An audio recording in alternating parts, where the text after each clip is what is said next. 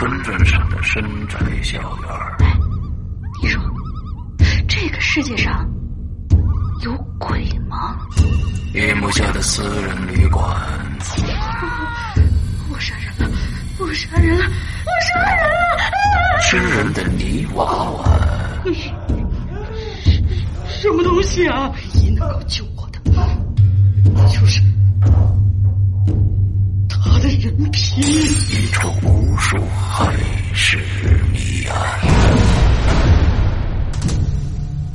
天为你带来蒋家小院，作者清水衙门，由龙鳞播讲。二零一七年九月二十九日，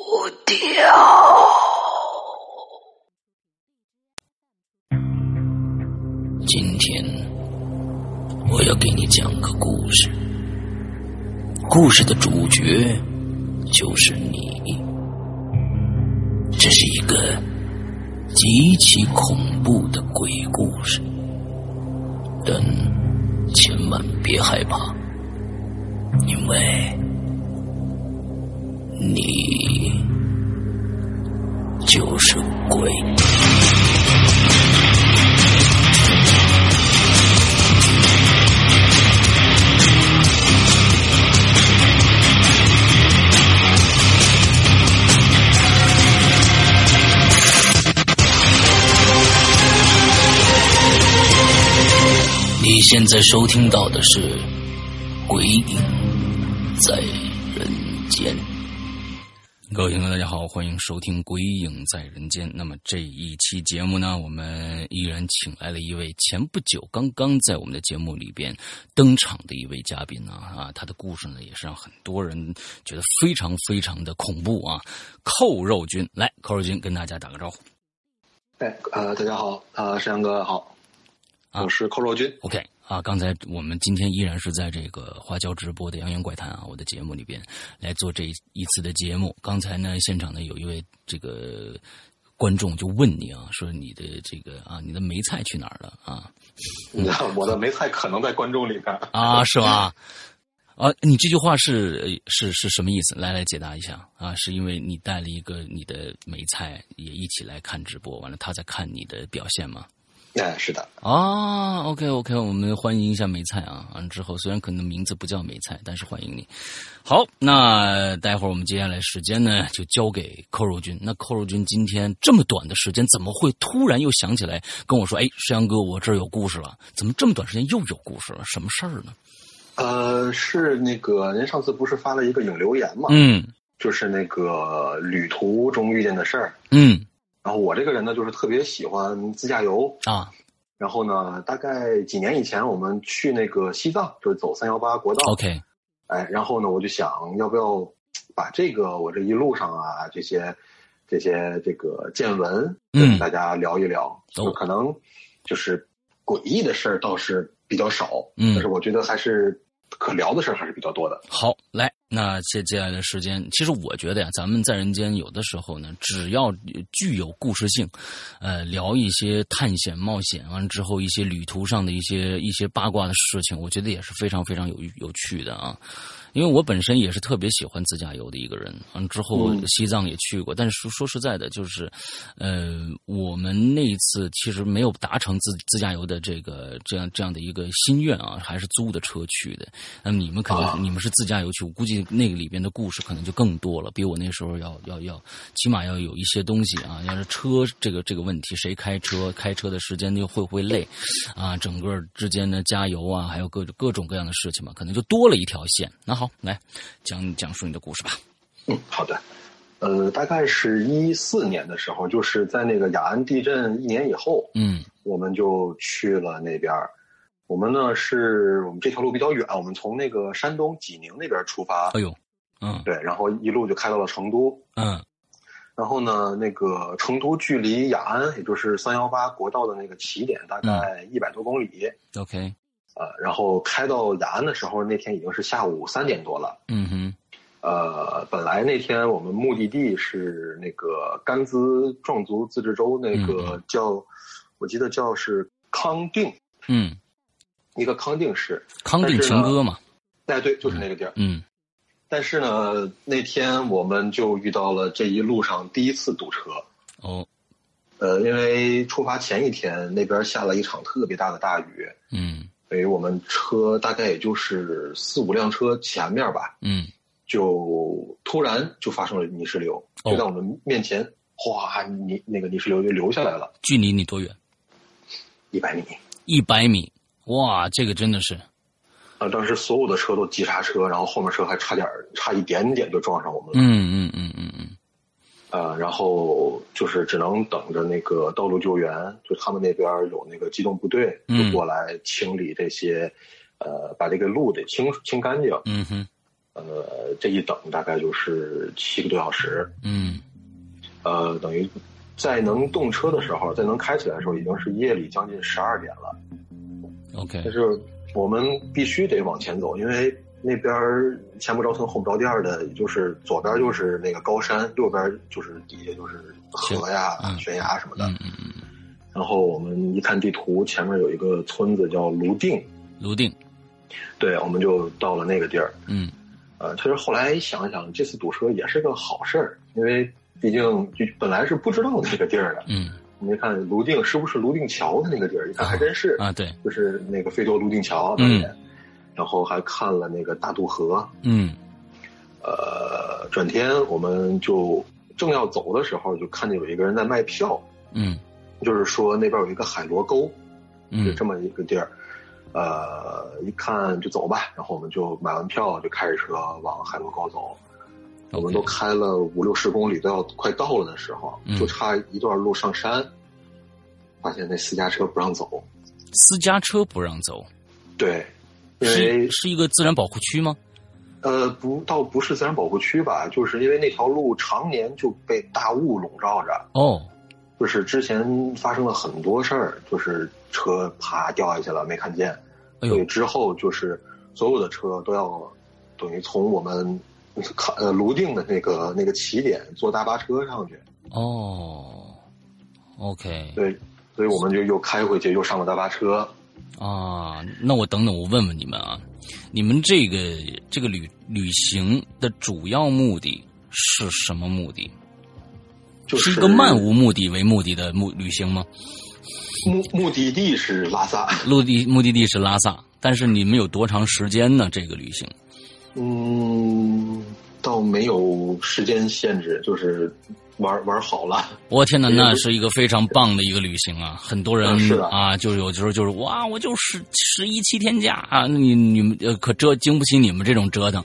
突然看到泸定这儿，还旁边还有个海螺沟，哎呀，咱们就去那儿吧。这种旅行真的是特别的爽。嗯，对，因为我们是都是从加拿大那边回来度假嘛，啊，放暑假，所以都没有什么事儿。OK。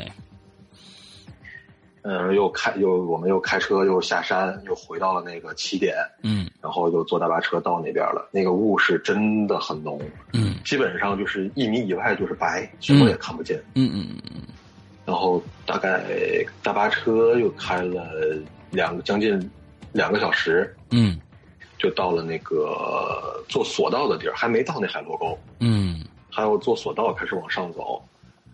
呃，那索道大概也就十分钟左右吧。嗯，到做完一半的时候，就是感觉从云里面破出去了。哦，这个索道穿出去了。对，上面就是晴天白云，然后底下就是白白茫茫一片的云，云海那种感觉特别美。然后呢，就是下了索道，就是到了那个叫海螺沟大冰川。嗯，那是海螺沟是一个看冰川的地儿。啊，呃，看完一号冰川，我们正准备走的时候，我们就突然听见了巨大的声音，先是咔嚓，然后就轰隆隆隆隆隆隆这点声音。嗯，然后当时我第一反应，我操，雪崩。嗯，然后我就往往旁边看那工作人员，我发现大哥一脸悠闲。我问他是不是雪崩了，我大哥瞥了我一眼，说这都没雪，没错，不可能有雪，崩个屁呀！嗯嗯嗯，啊，当时特别尴尬。说他他说他那边那是冰川的某个地儿塌掉了。哦，OK，因为我们当时去的时候是五月份、六月份，正好是夏天，对，所以就就说进了四呃五月份以后，这个这个声音一天能听个百八十回。啊，然后我们就去了那个大冰呃大冰瀑布，一千一百米落差的巨大的一个冰瀑布。嗯哼，那个冰都是蓝色的。嗯。然后那天运气也比较好吧，看到了那个海拔是七千五百多米的那个贡嘎雪山的主峰啊，贡嘎雪山主峰，OK。对，贡嘎雪山在拉呃在西藏那边算是神山之一。嗯，对的。呃，跟唐古拉呀，还有耶拉呀这些都差不多。嗯。呃，但是我们夏天去的嘛，冰川已经融化了很大一部分了。就如果冬天来看的话，我觉得景色肯定肯定会更美。嗯嗯嗯嗯，然后这个川藏线后面还有一个地儿叫米堆冰川。嗯，这我觉得，嗯，我觉得米堆冰川远没有这个这个这个海螺沟这个大冰川壮观。嗯嗯嗯嗯，因为海螺沟毕竟比较远，所以大家如果三三幺八国道还有时间限制的话，估计挺难往那边走的。嗯。然后，另外再说一句，就是这个海螺沟的观景台是三千二百多米。嗯，我们同行的一个女生已经是有高原反应了，在那边。哇，那这个高原反应实在是太严太严重了，三千多就不行了。呃，因为是其实如果三千多的话，坐着不动是没有问题的，但是我们要在那里面走啊，还有爬，就往上爬。嗯，所以就不太就是感觉已经有点喘不上来气了。哦，那其实你们对这个女孩的判断，应该我觉得是否继续走下去，是应该是有有判断的，因为往后很多地方都是三四千以上了，五千了，有的时候。对，所以我们之后基本上需要就是长途的走路的时候，她都基本上在车上侧那边待着。嗯嗯，OK。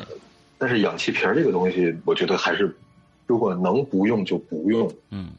因为如果用了的话，就是这一路上估计就离不开它了。在后边，对，嗯，然后大概下午一点，我们就回去了。嗯，回到了我们的车上，然后就准备往康定那边走。嗯哼，呃，距离泸定大概一百三十多公里，开车大概两个半小时左右。嗯，就是其实三幺八国道上这一路，除了几个地方，还都是比较正常的那种。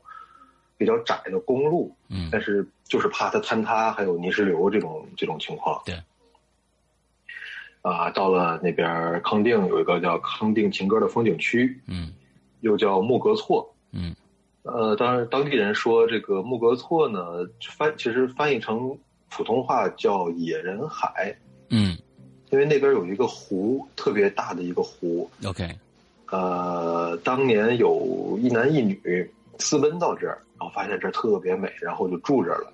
啊，对，然后那个其他人来这边，呃，看见他们俩，然后以为是野人了，嗯，就把这叫成了野人海。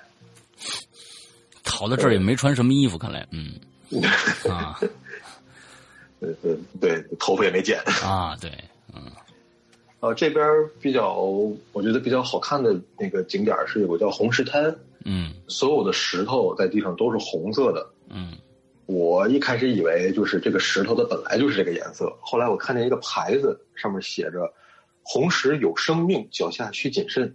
红石有生命，OK，解释一下，就是它这个石头上是长了一种微生物，嗯哼，就会变成了那个红橘色。哦，这种微生物对于环境的要求就是得海拔高，然后空气纯净。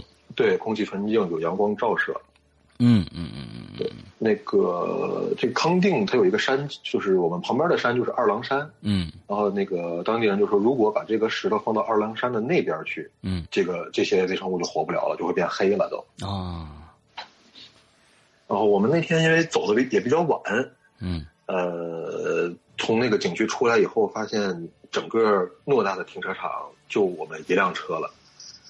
我们正准备走，就有两个那个藏民的女女生，嗯，就敲我们车窗，问我们可不可以带她下山啊，啊，然后就就当然很同意了。呃，转天再走，是我们走到了色达县。我们去这边本来的目的是看土拨鼠去的。嗯，就这边我看网上好多人都说漫山漫山遍野的土拨鼠啊。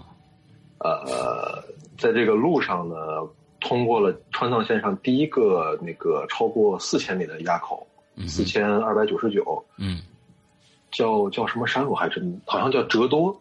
嗯嗯嗯，过了就是过了那个四千多米的垭口，往前走一点儿，就看见一大堆的武警官兵。嗯，我以为又又要检查呀什么的，然后开近了才发现他们在种树。啊，在植树。我们从早晨八点半出发，一直到晚上八点半才到那个色达县，一共也就三四百公里左右。嗯嗯嗯，就这一路上基本上都是山路，根本开不起来。嗯，呃，然后就是本来是想看土拨鼠的，结果没看了，看了个天葬仪式。哦，你们怎么碰能碰到天葬仪式？一般天葬，呃，你们你们在路边看到天葬吗？呃，不是在路边，就是。呃，是当天到了到了色达也晚了，转天早晨，因为当地人说早晨能看见土拨鼠，因为下午有时候就喂饱了，他们就不出来了啊。结果早晨到那儿也没看见，就想着回去再睡小睡一觉，然后直接中午吃完饭，下午就出发了，继续走。嗯，呃，到了那个酒店，然后我就听见是另外几个就是旅行的人，就说今天下午一点有天葬仪式哦。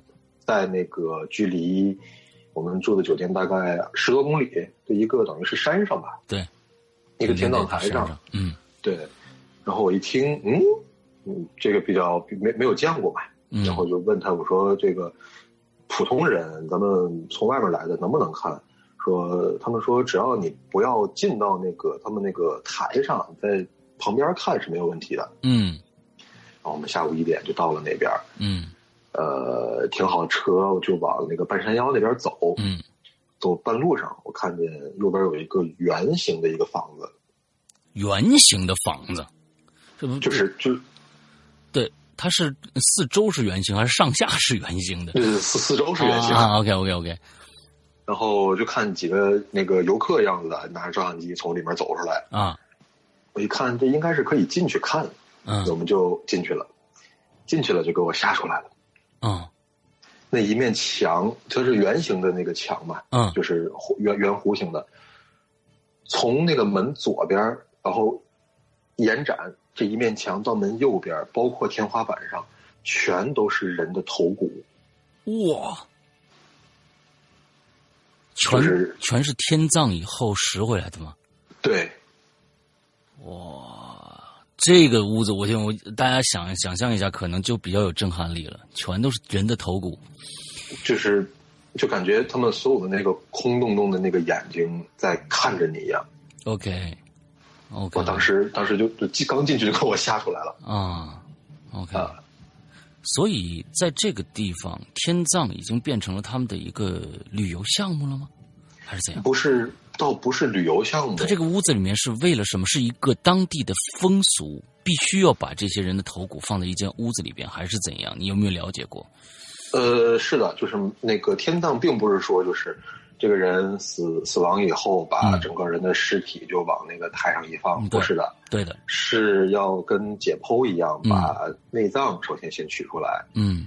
然后呢，放在几个玻璃的罐子里，嗯，然后呢，再把等于就是跟跟肢解一样，把脑袋还有四肢全部肢解掉，嗯，但是他就是把脑袋拿走以后，但是他的人的那个剩下的是不分开的，虽然虽然是肢解了，但是还给它拼在一起，嗯，呃，那个把五脏和六腑拿走以后，就呃，我记得是烧掉。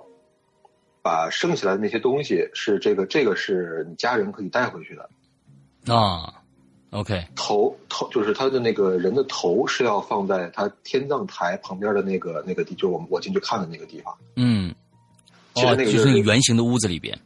对，其实那个地儿是不让人进的。哦，对他只是那个管理人员好像是去别的地儿了，就没有看着。啊，OK。对，然后剩下的才是那个秃鹫他们的，就是让秃鹫帮他们带上天。对，其实秃鹫剩下吃的就是皮囊了嘛，对吧？对对对。对对，嗯。那其实五脏六腑，其实的他们有的地方就是代表着灵魂，所以那个那个不是秃鹫，完了之后好像是皮囊才是属于秃鹫他们去吃的这样的一个感觉，好像我记得，嗯嗯，对的，嗯，然后我们反正也没有拍照，没有摄像，我觉得这个不太不太不太好。啊，对对对对对，千万别拍。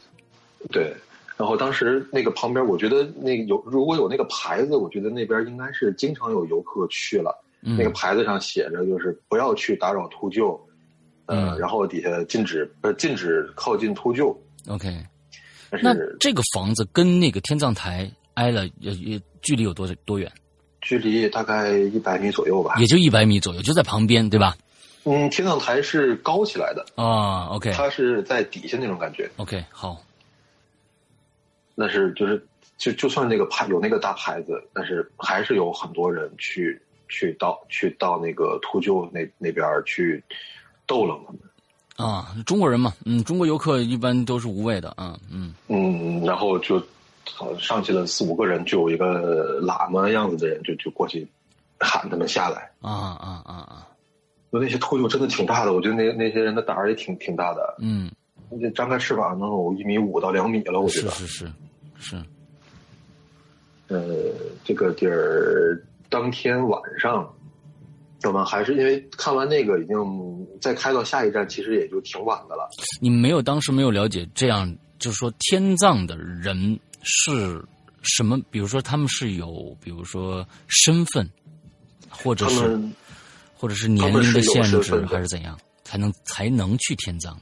首先得是藏族，嗯嗯，外人是不行的。，OK，然后呢，他的身份必须要就是做出一些贡献，啊或者说，呃，反正他必须是有身份、有地位的人 OK 才可以。但普通人还就是像他们普通的藏民，还都是火葬或者土葬。嗯嗯嗯，明白了。嗯然后那天晚上我们还是就是就近嘛，就住在了那个那边色那个色达县。嗯，那天晚上就遇到了第一个怪事儿。哦，呃，我们吃完晚饭回到酒店以后，因为我们住的那个酒店它真的特别的奇怪。嗯正正常的酒店，它的走廊就算再长，嗯，也不能说像是一眼看不见头吧。对，我们住的那个酒店就是一眼看不着头的长度。对的那个走廊，嗯然后它的右边是马路，就是在走走廊的，就在站在走廊里，我的右边是嗯那个走那个酒店的墙，然后在右边是马路，嗯左边是酒店，嗯，所有所有的屋子都没有窗户，我所有的屋子都没有窗户。对，哇，这是一个什么什么结构？那那它那堵那堵墙的后边是什么呢那我们也不知道？OK，那就是一个大板楼呗。啊，对，感觉就是这意思，啊，多多少层呢？多高呢？三层，只有三层。对，呃，有平星吗？呃，什么意思？就是它有平星级吗？比如说一星酒店、二星酒店、三星酒店，啊，没有没有没有，就这个就是一个，小旅社那种感觉是吧？哎，是的是的，一晚上一一百多块钱，啊，OK，然后就是事儿就发生在那个墙上。嗯因为我我是自己去的，我那两个朋友是一对儿，嗯，那感觉是他们俩一间房，然后我自己一间房。啊，你是当电灯泡去的，是呃，甚至是当司机去的是吧？啊，嗯，对，啊 好，然后那天晚上大概十点多，因为转天我们想特别早的走，我就洗完澡睡觉了。嗯呃，刚躺下，我的那个房间的位置是进了门以后，嗯右手边是一个大衣柜，嗯哼，衣柜上面是一面大镜子，衣柜上面放了一面镜子，对，衣柜的上面，那衣柜有多高？衣柜一米八多，一米八多，完上面放一大镜子。对，啊，好，然后镜子就是衣柜的正前方就是我那个床，啊，然后我一看，它镜子反正因为它是斜放着的嘛，冲着天花板，我说也没冲我，应该没事儿吧？啊然后我就我就没想那么多，我就躺下了，嗯关关上灯，躺下以后还没睡着，我就听见我的脑袋这个方向是那个那面墙有人砸墙的声音，嗯，咚咚咚。对，因为那面就是我脑袋的方向是我不知后面不知道是什么的地儿，不是左右两边邻居的那个。OK OK OK。然后就我就我就坐起来了，这什么玩意儿？我就砸回去了。哦，你还砸回去了 啊？我就就又敲了三下，然后那边没声音了。我想啊，那边可能是是那边的那个啊居民吧啊，然后继续睡。呃，到了睡了大概有个几个小时，比较晚的时候了，疯狂的砸墙声，嗯，就感觉要把那个墙凿漏了一样。大哥，你你你觉得是一定是一个人在凿墙的声音，不像是拿一些什么，比如说装修拿大大锤子当当当，不没没有那个那个那个声响是吧？嗯，不是的，是就是很闷的那种声，很闷的声音。对，OK，是应该是应该，我觉得应该是拳头砸墙的那个声音。OK，然后我当时真的忍不了了，就睡得好好的给我吵醒了，我就下楼到了那个，呃，就是正准备去那个一楼的那个服务台，服务台的时候，嗯，到服务台没有人，整个店是锁起来的。哼，嗯。这是乡下小小旅店一般的做法，对。对，等于那那人也不知道去哪儿睡觉了，应该是。嗯嗯嗯嗯。然后我就看旁边的沙发上也没有，然后他的那个台子里面也没有，这怎么办？然后就回去。我没有带钥匙出来。啊？就是出来时候比较急，他那个钥匙是拧的啊。因为我我也没有锁门，它不是像普通的咱们酒店房卡扫一下。嗯，然后我就带上门，我就下楼了。回来发现门被锁了。所以等一下，这种锁一般是那种，就是是那种就是球形锁，你在外面一拧，完了之后你就进去了。但是呢，你进屋以后，它那个球形锁上面有个小别，就一个小钮，另外一个钮的，你在里边再一扭，这门就锁上了。是这种结构的锁吗？呃，倒不是球形锁，是有门把门把手那种啊。但有门把手也是这种同同原理，也是这种。哎，对对对，你其实你里边不锁，你在外边是可以把它打开的。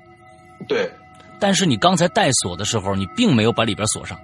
我绝对没有啊，因为这个东西，我要么从外面把门关上以后从外面锁，嗯，要么就是在里面把门关上以后用那个那个那个那个旋钮去锁，嗯，就如果说我在里面先把旋钮锁上了，那个门我是关不上的。啊，OK，我当时我就一脸懵逼，我说什么情况？嗯，说这这没有办法，只能下去再找人了。嗯哼，找完人，然后他是在旁边的一个屋子睡觉了，然后说就就就说藏语我也听不懂，反正挺不高兴的那种。啊，把我带上来，拿了他们的备用钥匙，门没有锁。哦，有趣了。他他就是还钥匙完全没有捅进去，就是想他想试一下，啪就打开了。OK。我当时就就完全解释不清，嗯嗯嗯，然后他他他他就以为我在我在耍他玩啊，或者怎么样，知道吗？啊，我跟他说我真不是，刚才真锁上了，然后他他他也没听我说话，就摆摆手就下去了。嗯嗯嗯嗯，这也没有办法，这个我只能就是还进去坐床上，我就研究那个锁，不可能，就是除非是里边有人锁啊，但是这个房间是没有窗户的。嗯，对，然后外人没法进来。对啊，然后当时我就看了一眼那个大衣柜，啊，我把衣柜打开，也没有人。啊，那废话，你要是里面有个人，这故事咱们就可能往就另外一个极端发展了啊。然后也没有办法，我就继续睡觉，然后之后就没什么事儿了。嗯，OK，那所以往后也没有敲墙的声音了。往后也没有了，往后我们住的都是比较正常的酒店。啊，不，我就是说，你你这一天晚上在这一家酒店里边，这一家酒店我睡着了，但是我应该是没有了，应该是没有听到了。嗯，对面大衣柜上面放的那个非常奇怪的镜子，有没有给你造成什么困扰？嗯，其实也没有造成太大的困扰，就是看着挺别扭的。嗯，OK。哦，这这个是挺挺挺有趣，因为，你你叙述的整个这个这个酒店的感觉，特别让我觉得，我做过一个故事啊，我做的一个、嗯、我做的一个故事，名字叫做《冥婚》，嗯，他们俩在贵州住的那个小酒店，特别像这种感觉。啊，就奇奇怪怪。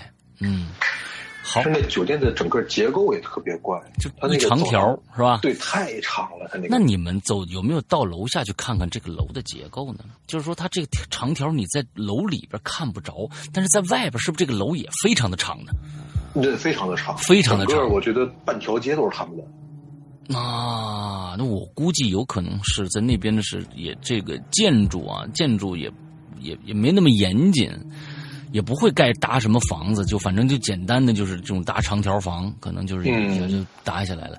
但至于为什么没有窗户这件事儿，而那面墙后边是什么，你们最后没有去就深究它的这个背后啊，是吧？那天我们走的时候，我回头看了一眼，但是看不见，看不见。嗯。但是我感觉后面是一个，就是一个大空场地的那种感觉，反正那个后面是没有没有建筑的。嗯，OK，好啊，这是第一件怪事儿，来接着往下讲。然后接下来就是再从那个色达出去，继续往那边走。嗯，开半路上就有一个当地的那个藏族的大爷，就拦车。嗯，呃，虽然语言不通，是真听不明白啊。但是到最后比连比划吧，然后弄明白是大顺风车，往前走大概五六公里吧。OK，就是在我同意大爷上车了以后，我数不清他跟我说了多少句谢谢，就是普普通话的谢谢。啊啊啊啊！然后在上车以前还擦那个鞋上的泥。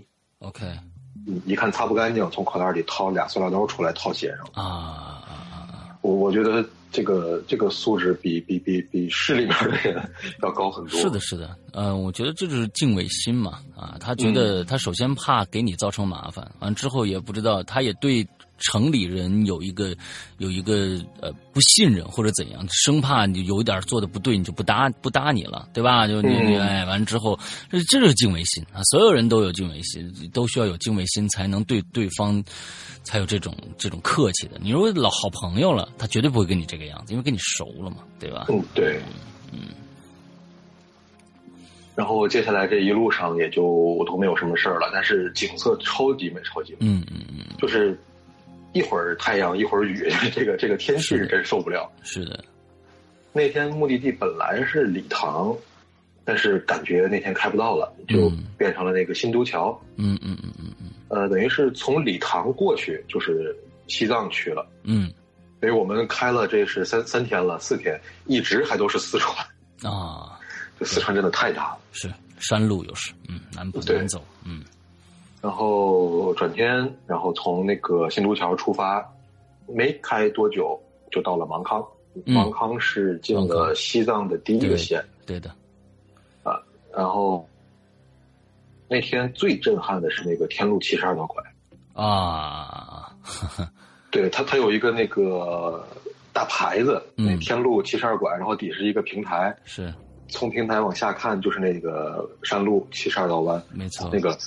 当时看的时候，我都不想看了啊，呃，有有点这个，呃，觉得下不到底儿底儿的那种感觉啊。嗯，而且每每到一个拐的时候，上面就有个大牌子，写着“请减速行驶，此处死亡多少多少多少人”。啊，是的，是的，是的，那死人实在太多了，因为这都是大急弯，有些人车开的过快，那路又窄。对啊，对，所以那边真的是，其实我其实我感觉。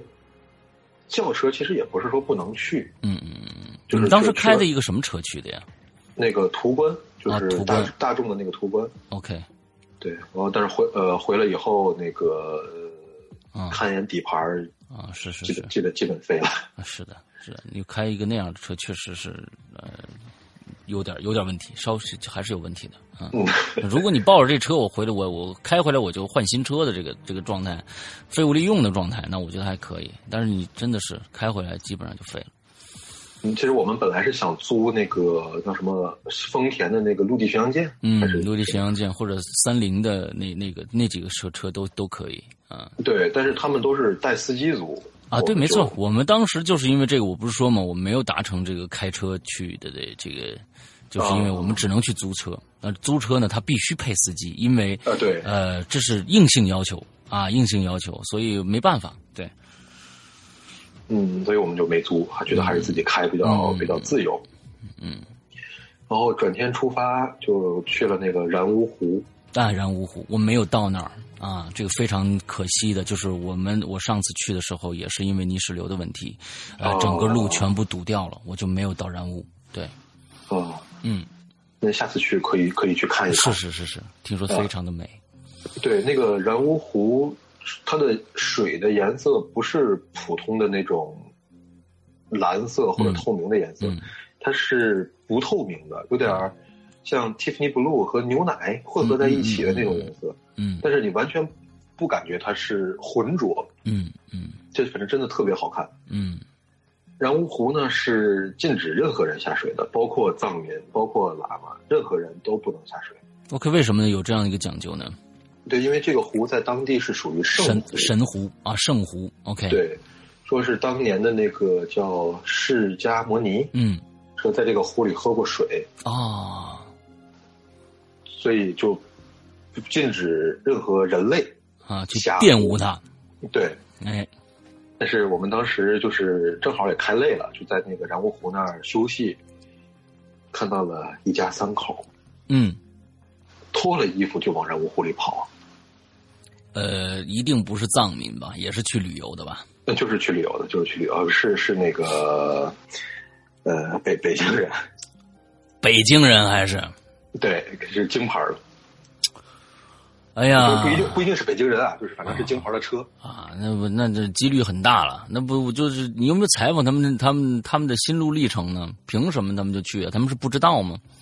当时我们就喊他们呀啊！我说那大哥，那个那边不让下，那边都是圣湖，他们禁止人下水啊。然后他还觉得我们多管闲事儿，就指着我们就要就要就要过来，就要怎么地来的。然后我我我和我那哥们站起来，那那人就不说话回我们平均海拔大概一米八五吧。嗯嗯嗯啊，然后我们一看这个不就不他们都这样了，我管什么？就就在旁边看着他们。对。然后呢，就看见了几个藏民，就在那个岸上喊，但是还是不听，因为藏民他们也不能下水啊，不能说下去拉他们。按说藏民对于这种行为来说，其实就是要拔刀子了啊，因为藏民是允允许带武器的。啊，他们是是可以带刀的，所以真的这这你要玷污了他们的湖，他们是可以直直接拔刀子的。对，嗯。然后我我真的感觉那几个他们有点不对，有点不对劲儿了，就是在往后面应该是喊人那种感觉。嗯。然后我过去就告诉他们，你们再不上来，你们可能死这儿。嗯。说他们都是带刀子的，那他们刀子吃肉那也能捅你。是啊。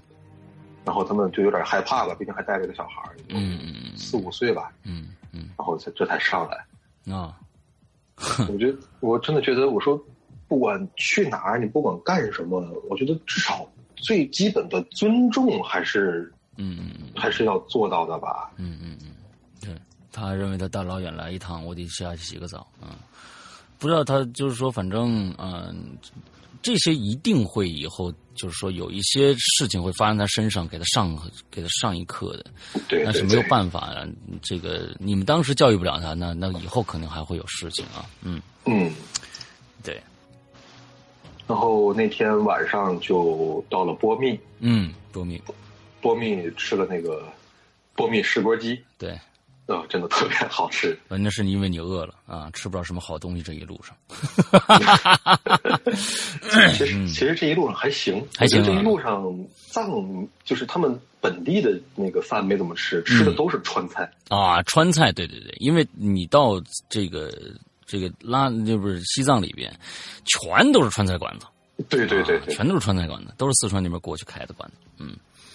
然后吃吃过最接近于西藏那边就是那个牦牛肉，牦丹的牦牛肉。嗯嗯嗯，上火。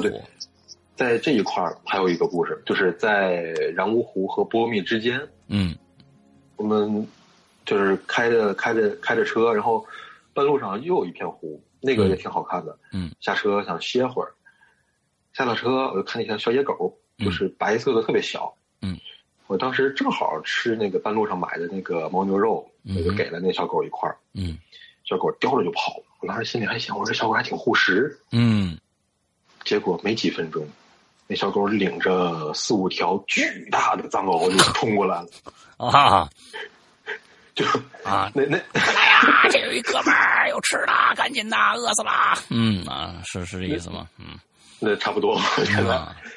然后那四条藏獒还就就他们就特别有有纪律性的那种，一人围了一个方向啊，一条狗围了一个方向，还一点一点的往往我这儿走，啊盯着我手里的那个牦牛肉啊，一看他没办法啊，你就把那个往啪往远处一扔啊，因为那几条大狗看了一看，还还有点犹豫，要不要过去啊？那小狗那小狗先冲过去了啊。然后那几条大狗也往那边走，但是还是留了一条在我身边啊，看着你别走啊，先看看你扔这东西是什么。嘿，万不一狗不理包子呢啊！天津人啊来了，肯定给我们肉肉包子打狗一去不回，先给我扔一狗不理包子啊什么之类的。然后我这也没法走，我就往车那边挪啊。那条狗就我刚挪一步，它就叫一声；我一挪一步，它就叫一声。你剩你车里的那两两位呢？我他们不敢过来，我也没让他们过来啊。怕再再 再再出点什么事儿。这周围它的那个狗的主人也不在是吧？野狗。哦，野狗。对，都是那那个西藏路上，就是川藏路上很多藏獒啊，都是野狗。啊，那你完了，嗯。那那当时我心里嗯 已已经绝望了啊。我一看这不行啊，我就因为。狗看着你，你不能跑，你跑它们就追你。嗯，我觉得还是一点一点挪。那个狗也一点一点跟着我，还吹着口哨，啊，装作若无其事的样子，啊，什么之类的。哦，到那个距离车大概十多米的地方，我实在是忍不了了。我看那个我那哥们儿把那个车门给我打开了，嗯，我撒丫子就跑。啊，追上来了没有？嗯，差点儿差点儿啊！嗯，那个等于我刚关上门，那个狗梆就撞我们车上了。哎呦我的天哪，真的是！这要是咬上了，我估计我就搭那儿了。啊啊！是的，是的，那一口下去，好家伙，绝对就就骨肉分离了啊！嗯，差不多。嗯嗯嗯，我这是野狗啊啊，野藏獒啊，都是野狗，基本都是野狗。就是那边的，你在路边上能看见很多很多的那些。牛啊，还有羊啊什么的，都这些都是有，这些都是有主的。嗯嗯嗯嗯。但是他们也都是散养。嗯，对，都是散养。对，嗯嗯嗯，好吧。然后过了，对就过，就就就就上车缓了一会儿。嗯。吸吸了几口氧。嗯。继 继续。啊。跑跑那几步给我跑缺氧了。啊，那肯定的啊！你的心肺心肺能力已经到极限了，又还加上害怕，那肯定这样。嗯。嗯。然后就往那个米堆冰川那边走。嗯，呃，到了那个米堆冰川，其实我感觉也就那么回事儿。哎，对，那么回事儿啊。但是我看那冰都是蓝的。那是是是，越往上越蓝。嗯，对，我说那我我是我觉得是那是不是都多少年的冰了？那肯定的呀，那个都是冰川，冰川都是百万年起以以上的才能叫冰川呢。你这个这几十年的什么这个那都不行啊，百万年啊，怎么着一个百万年的这么一个一个实现？嗯嗯。然后转天呢，我们就到了最这这个三幺八国道上最险的一个，就叫通麦天险。没错，我当时已经过去了啊啊，但是这个通麦天险现在应该是已经没了吧？对，没有了。现在已经没有了。嗯，那那我到的那阵还有，嗯，就是右边是悬崖，对，下面就是那个雅鲁藏布江，很窄很窄，基本是一辆车，基本是一辆车的位置。嗯，对，而且还有那些大车，对，藏 A 牌的大车，他们是不让人的啊，那他他们就怼怼着你走，他心想，那我我让你，我掉下去了啊，嗯，就他们有路就往前怼，有路就往前怼。然后我们就往后倒，往后倒，然后那个大概也就十十二十多公里吧，嗯，开了四个多小时才过去。嗯，那我觉得算是快了。为什么呀？因为通麦天险当时我们在那边就是正好也是雨季嘛，下雨完了之后，呃，通麦天险关键险险就险在它经常泥石流。这是一个非常重要的一点。那有时候通麦天险就那么一点儿啊，距离可能要过两三天。我们当时就是到那过了通麦天险完之后，前面路已经断了，我们再又翻回去的。所以，对我们又翻回去的，没办法了，我们就直接就去那哪儿了，去林芝了。在灵芝，啊，我们就去灵芝了啊，所以就就就就就后面然乌湖那一块我们就没去成，这特别可惜，因为就是路全断了，都根本过不去。嗯，那那个鲁朗林海林林海那应该也没去吧？没有，没有，嗯，没有，对。嗯，那个通麦天险过去以后，就感觉之前走过的坏路，那都不叫坏路，那那那都是 阳关大道，都是是。过了通麦天险，那时候已经将近晚上了，天反正已经黑了。嗯，再往前走，本来是路的地儿是已经，也是已经断了。嗯，但是它在左边又搭出来了一个泥路，嗯，土路，对，一个缓缓台，嗯，对，左边就是一条江，对，应该是雅鲁藏布江，就是江，没错。但是那个那个江就在那个台子跟台子也就差不多高吧。啊。就是左边就是就没一开不好就掉掉江里了啊，也是前面有一辆脏一牌的大卡车就一直怼，就我们这个后面的车一很多辆车就往后倒得让他，要不然他不让我们啊啊啊啊啊！然后那个倒的时候，我当时真真的快吓死了，我就是在外面看着那个我哥们开车，他在往右边打轮的时候，半个轮子基本上都已经快掉下去了。嗯哼，哇，那你过了那个地儿，真的是感觉劫后余生的感觉。是的，是的，那个地方，所以为什么呃租车的人要配一个专业司机呢？就是怕出现这种问题，真的一个不小心就掉下去了。对，嗯，其实三幺八国道说危险，也就是因为这个路断了，通麦天险啊。对，路断了它危险，要不然其实也就是咱正常的那个水泥路。嗯嗯。然后过了这个这个地儿往前走，就是到林芝，然后林芝下一站就是拉萨了。对，到从林芝到拉萨那条路非常好，那是大高速。是是是。呃，到了拉萨以后，我们第一感觉就是这个城市建的也太好了吧？嗯，还还行吧。嗯。呃，因为我们当时印象里的拉萨就感觉跟之前的那些县啊、那些镇差不多。嗯。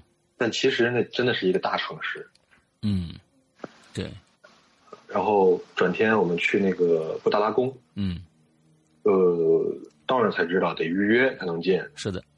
嗯，然后等于又必须又在那个拉萨那边住一天。嗯。就那天晚上在酒店里又有一个事儿，但我不知道这个事儿是不是我遇见的怪事儿。什么叫是不是你遇见的怪事儿？就是是不是怪事儿啊？呃，晚上我们去在在拉萨那边吃完烧烤，嗯，呃，回到酒店，那个酒店是很很很大的酒店，如家，嗯嗯嗯嗯，好大，嗯，如家好大啊，对，嗯，然后他们是住在四楼，我我是住在三楼，嗯哼，但是我们那天也比较早，大概也就八点多九点多，嗯，呃，在就是去我屋里聊会儿天再睡，嗯嗯嗯，呃，到了三楼，刚下一个电梯。我就听见了有人有有个女的哭，嗯，我觉得是个人类的哭声，啊，怎么会让你忽然想到这是否是人类的哭声呢？嗯，就是在酒店里，一般听见哭声不都是那个好兄弟嘛？啊，但是我觉得那个声音就感觉就是一个正常的女的，比如说遇见伤心事儿哭的声音。不是特别幽怨啊那种声音，但是那两个人完全没有听到啊，我听到的特别真。你是你们当时听到这个哭声的时候，你们三个人还在同一个房间是吧？就是刚下电梯啊，我们还在一起哦，就我听到的特别真，但是那两个人就是完全没有听到，就没有声音，哪有声音？嗯，我我我当时也挺奇怪的。我我觉得对于你来说应该不奇怪，嗯，那 嗯，但是那个声音真的挺正常的啊啊啊！那我是觉得呀，因为什么呢？这个我们很多想象的说是鬼啊，因为鬼片嘛，所以他就要要因为又要艺术加工嘛，完了之后就所以就搞得很很很那个诡异的那种哭声。其实人家鬼哭一哭也跟咱们人差不多。这么说也是哈。对对对对对，人家没必要做艺术渲染啊，人家也不是哭给你听的，说不定人就在旁边哭一哭，想起先伤心事儿了，对不对？啊，也也也有可能对。嗯。然后转天去了布达拉宫，其实说心里话，嗯，有点失望。嗯，因为一是人太多了，是。呃，二是觉得两百块钱一张门票有点贵啊，有点贵。对，嗯。但是就是看那个这一路上，包括在大昭寺还有布达拉宫前面，嗯，那个走一就是。磕磕磕大头，对对，磕长头的那个人，那些人，我觉得真的是，他们也挺挺不容易的。是啊，那个毅力是我们我们城市人，或者是别说城市人吧，我觉得在在整个藏区里边，嗯，你去磕长头，一直磕到拉萨，磕到磕到大昭寺，那真的是，说不定死在路上了就。对，之前有一个电影，我忘了叫什么了，那个就是。嗯，我知道你说的张扬拍的那个啊，对对对，嗯，就是死在路上了。是啊，我就不光他们，我觉得那些骑行拉萨的，我觉得都挺厉害的。啊，是的，是的，嗯，对他们一骑就是三四个月。嗯，嗯，呃，从拉萨也就是去了大昭寺和这个通麦天险啊，不，那个布达拉宫。嗯，呃，从拉萨再往那边走，就是到了那个珠峰大本营。啊，OK，你们自己开那辆车开到珠峰大本营啊？没有，我们是当时就是让别人给他带我们过去的。啊，这还差不多。你们那辆车，你们就是找死啊！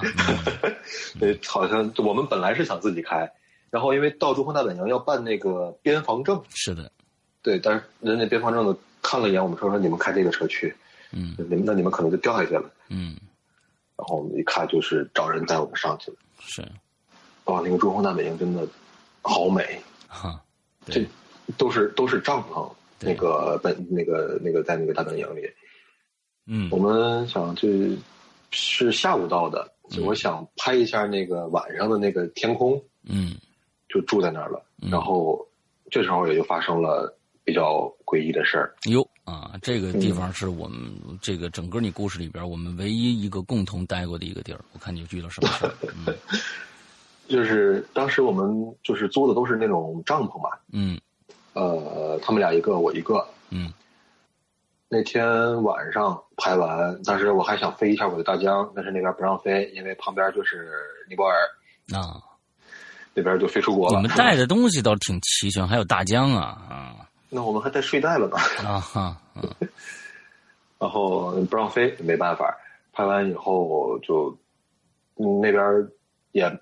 没有洗不了澡，也手机也没有什么信号，就准备就准备睡了。嗯，大概也就是个十一二点这种感觉吧。嗯，我睡睡了没一会儿，我就感觉我的帐篷被人拉开了。哦，你就特别清楚听见了滋儿拉帐篷那个声音。嗯，我当时我就睁眼了，我醒了，但是我没动，我我我怕是就是比如有人偷东西进来。啊，那个地方一般没什么人偷东西啊。嗯，小偷跑跑到那儿偷东西也是够有敬业精神啊。我们应该给他点东西啊。对啊，然后我就怕万一我这一醒，再再再把我捅死，那不知道呢。我也没带什么东西，最多就是个手机。嗯，然后我就装着没事儿，就待了大概两三分钟。嗯，我就有点听不到什么声音了，慢慢的扭头一看。我的帐篷是好的，哦，没有被人拉开，然后所有的东西也都没有丢。OK，然后我把帐篷拉开，正好出去上个厕所。啊，呃，拉开以后，我就看见我哥们儿旁边那个他也出来了，应该是他拉这个帐篷的声音吧？你听错了。我刚想问他，他问了我一句话：“你进我们帐篷了？”哦，这个比较恐怖了。对，因为当时我出来以后，我一看他出来了，我以为是他弄出来的动静。嗯，我刚想问他，我说我你进我们帐篷了？嗯，我说我没事进你们俩帐篷干嘛呀？嗯，而且我说我刚才我说你是听见了一个拉起帐篷的声音吗？嗯，他说对啊，我我媳妇儿把我拍醒的，他说他听见了。他扭头一看，他是是没没什么事儿，嗯，我就想他让我出来看看，嗯，然后我说我也听见了。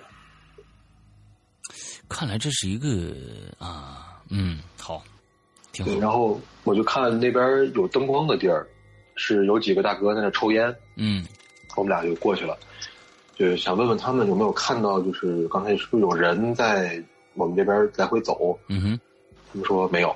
嗯，呃，就就整个营地就他们就就就现在就我们几个还醒着，刚才就他们俩还醒着。这两个是游客还是当地的人？是游客，是是是那个，就是晚上睡不着，在那抽烟聊天的。嗯嗯嗯。然后当时之后我们也没敢再睡了，因为也是怕是不是有人或者怎么怎么样。然后我们俩就两班倒，把那个晚上就看过来了。哦，你们还专门做一个两班倒，怕再出现什么事儿是吧？嗯，对，因为那那时候比较紧张。嗯嗯嗯嗯嗯。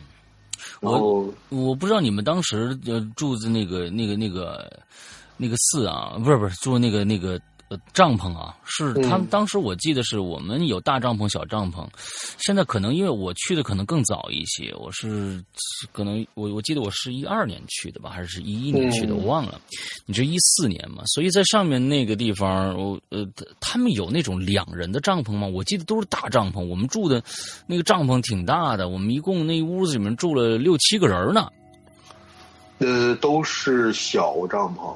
哎，那可能是另外开发的什么？他们是可能是什么其他的什么公司在那开发的？那我就不知道跟我那边住的那个区域是否是一样的了。当时你们是不是也是坐着车，呃，到是更往上一点的地方去看珠峰的？啊，对的，对的。啊，坐着车完完去，你看到了那个金顶了吗？呃，不是那个那个整个的喜马拉雅的那个珠穆朗玛峰了吗？没有，那天天气不太好。OK，那天有日本人。呃，嗯，啊，你我不知道你们这跟你们说了没有啊？珠峰非常非常奇怪，就是只要日本游客，绝对日本人看不到。是吗？对，非常奇怪，只要有有日一个日本人，就看不到珠峰。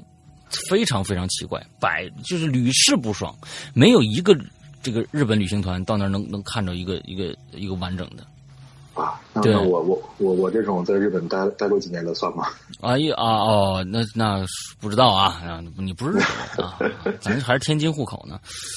嗯，好吧，那 OK，那就这一页就过来了啊。嗯，然后我回答一下，我看这个弹幕有人说这个故事好像听过。嗯。呃，应应该是听那个罗玲姐讲的，因为我这个故事是留在了那个留言里啊，嗯，嗯啊，OK，哦，那我是我我我我是认为，呃，整个这这这一路下来，完了之后，这差差不多是不是故事就差不多就结束了？对，之后我们就从那个青藏线就往回开了，这一路上就都没什么事了。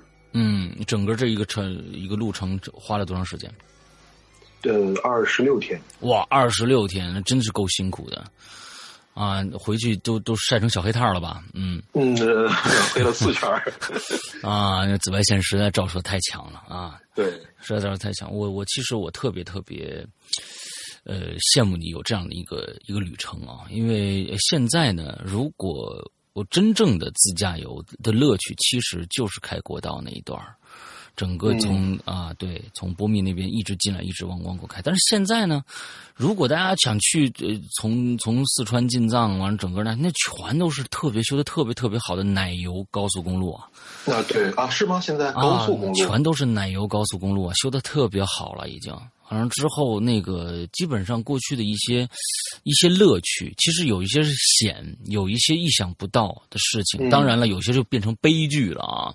但是有一些时候呢，呃，你就是因为这些东西，才让你感受到了生命的可贵。就是你从从那个地方，嗯，过去以后，你觉得哇，真的是当年修这个国道是一公里一个人死。一公里死一个人啊，就反正就是非常非常的艰难。关键是你这个路修好了，它没法维护，两三天就塌，两三天就塌，所以特别难。那那就那个地方特别难，所以走那条路，我特别羡慕你，你还能走过一次。我现在估计已经没有这个机会了啊，再去走这条路。呃呃，自驾游这个这个线儿特别好，所以我特别鼓励大家，就是现在有车一族啊，在上，可能大家很多的人，呃，是觉得有了车以后就是个代步工具啊，但其实我觉得，可能一个车不管是怎么样的一个车吧，啊，咱们先别说它越越野的这个性能有多好，完了之后，但是你看，啊，这个一个一个三厢的这个大众，它不是也带着这个，啊。它的主人啊，经历了这么烂的车，这个这个道路嘛，也去玩了。其实我有时候，嗯，大家在城市里面觉得非常的累啊，嗯，车其实就是一个特别好让你去自由的一个方式，想开就开出去去玩了啊。这个并不是一个代步工具，有的时候把它想好一点，体验一下周围的生活，完了之后才能变成一个完人。啊，完蛋的人啊！嗯、OK，好，那个扣肉还有什么想说的？嗯，就没有什么了，那差不多这个故事就完了。啊，我我觉得其实这个今天啊，呃，我们这个这一期节目比较特殊了啊。你要说有没有没有特有很恐怖吗？呃，不恐怖啊。我们只是听了一个，其实我觉得今天扣肉在这边只只是讲了他这整个经历的感受的，我觉得百分之一都不到。呃，更多的百分之百分之百分之九十九啊，百分之九十九是看到那些大山大水的时候的那种震撼，那种震撼是你没有办法用言语，没有任何一个一一一篇美文能让你亲自去那儿站了以后，你能才那个什么的，完全不一样。你在那用千言万语你也描绘不出羊湖，你第一次看到羊湖的那个状态是一个什么样子，那个真的是像。无言以以对的感觉，你就想静静的看着他，你你你特别想周围一席没有一个人，你就想静静的，一点声音都不想有。完了之后，旁边就各种的毛母牛、牦牛来照相啦，什么这个呢？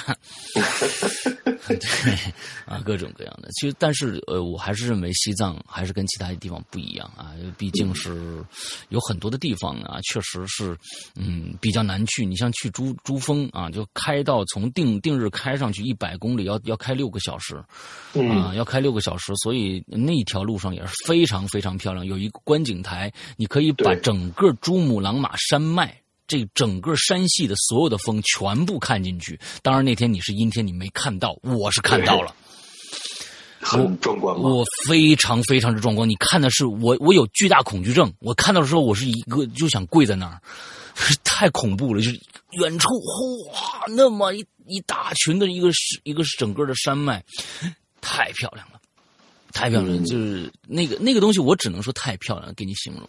至于怎么样的漂亮，你只能自己去。所以，呃，没有太好、太高的，你没有，就比如说你、你、你、你要上三千米，你就不行的啊！我是真的希望大家慎重啊，因为这是找死啊！有的时候真的是找死。所以，你如果上三千米你就有高反的话，那你就真的不要这辈子不要去考虑西藏了，因为真的会有危险。对，还有呃什么高血压呀、心血管疾病啊，都千万一定要小心。趁自己年轻，多去玩一玩，多跑一跑地儿。啊，我跟英子曾经这个曾经约过一次，此生再开车去一趟西藏，啊，不知道这个什么时候能能能成行，但是呢，这个看情况吧。啊，今天我觉得我特别感谢寇若君，就是为什么呢？因为他讲的时候这个东西，我们我我觉得我们两个人有很多的共同语言，可以再深入的去聊。我当时的见闻，他当时的见闻，完了之后，这可能。有很多细节啊，完了之后也不便在这个这个故我们这个节目里面讲了。今天只是抛砖引玉，希望能够通过这个节目让大家更多的人能够呃去玩一玩，去抛开现在的一些琐事啊尘尘俗凡凡尘之间的一些因为钱或者人之间的一些俗事，出去体验一下大自然。大自然非常非常的。呃，怎么说呢？有的时候是让你会觉得啊，有爱的感觉；有时候让你会觉得恐惧。不管是什么样的一个东西，去体验一下，你才知道这个世界是什么样子的。OK，我去完这个西藏，最大的感觉就是人类太渺小了。是的，好吧，那我们今天的节目到这结束。祝大家这一周快乐开心，感谢寇若君，拜拜，拜拜。